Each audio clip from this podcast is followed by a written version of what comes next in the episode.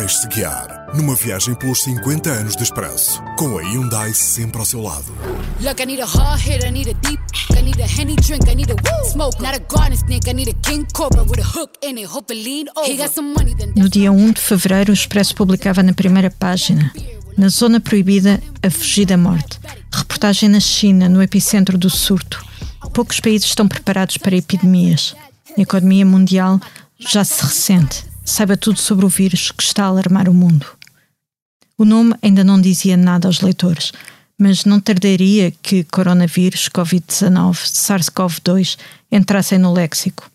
A OMS tinha confirmado em janeiro a existência de um novo coronavírus, a provocar um surto de pneumonias atípicas na cidade de Wuhan, China. Os primeiros casos em Portugal seriam confirmados no dia 2 de março.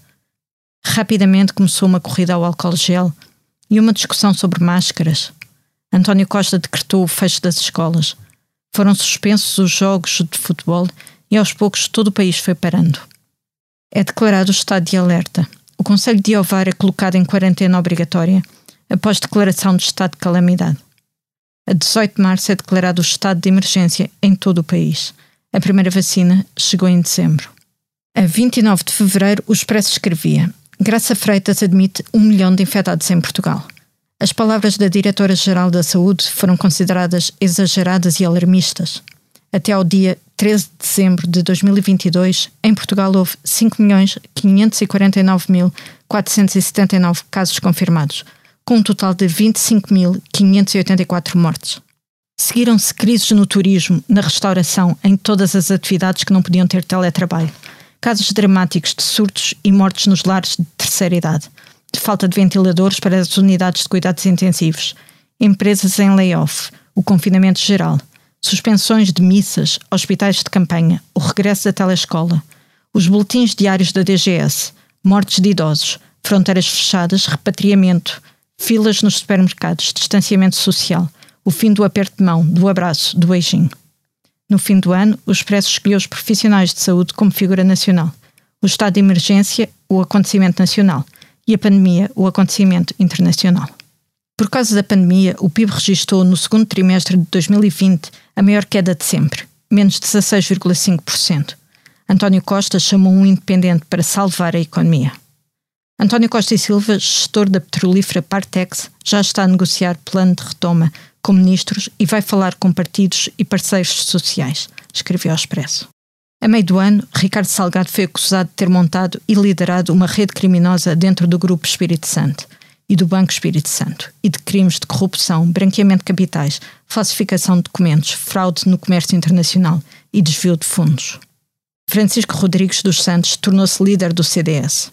O ucraniano Ihor Omeniuk foi morto nas instalações do Serviço de Estrangeiros e Fronteiras, no aeroporto Humberto Delgado, por inspectores do CEF, que o espancaram brutalmente. O Expresso revelou a investigação Luanda Leaks, que expõe a forma como Isabel dos Santos criou a sua fortuna e vários esquemas de desvio de dinheiro na qual surge envolvida. O rei Juan Carlos de Espanha exilou-se nos Emirados Árabes Unidos por causa de um caso de corrupção. A explosão de um armazém de produtos químicos no porto de Beirute foi equivalente a um sismo de magnitude 3,3. Destruiu parte da cidade e matou mais de 200 pessoas.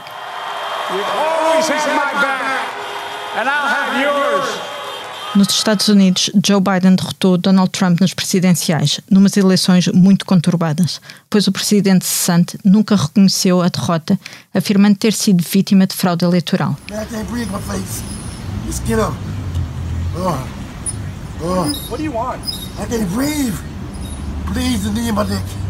O país também viveu dias muito agitados de revoltas nas ruas pelo movimento Black Lives Matter, depois do afro-americano George Floyd morrer asfixiado ao ser detido por um polícia que o deitou no chão e manteve um joelho sobre o seu pescoço durante oito minutos.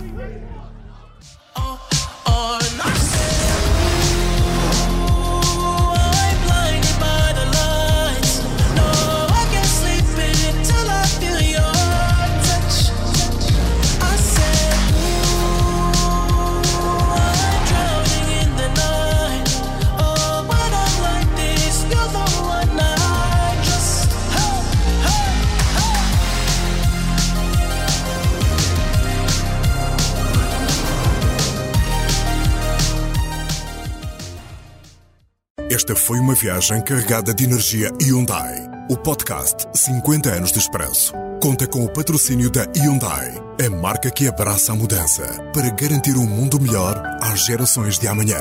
Hyundai, mudamos o futuro.